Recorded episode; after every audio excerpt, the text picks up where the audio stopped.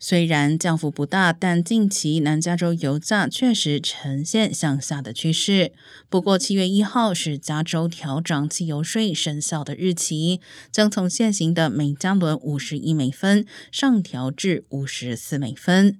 虽然共和党籍州众议员以及拜登总统都曾呼吁暂停征收州级汽油税，不过加州目前仍未看到相关计划。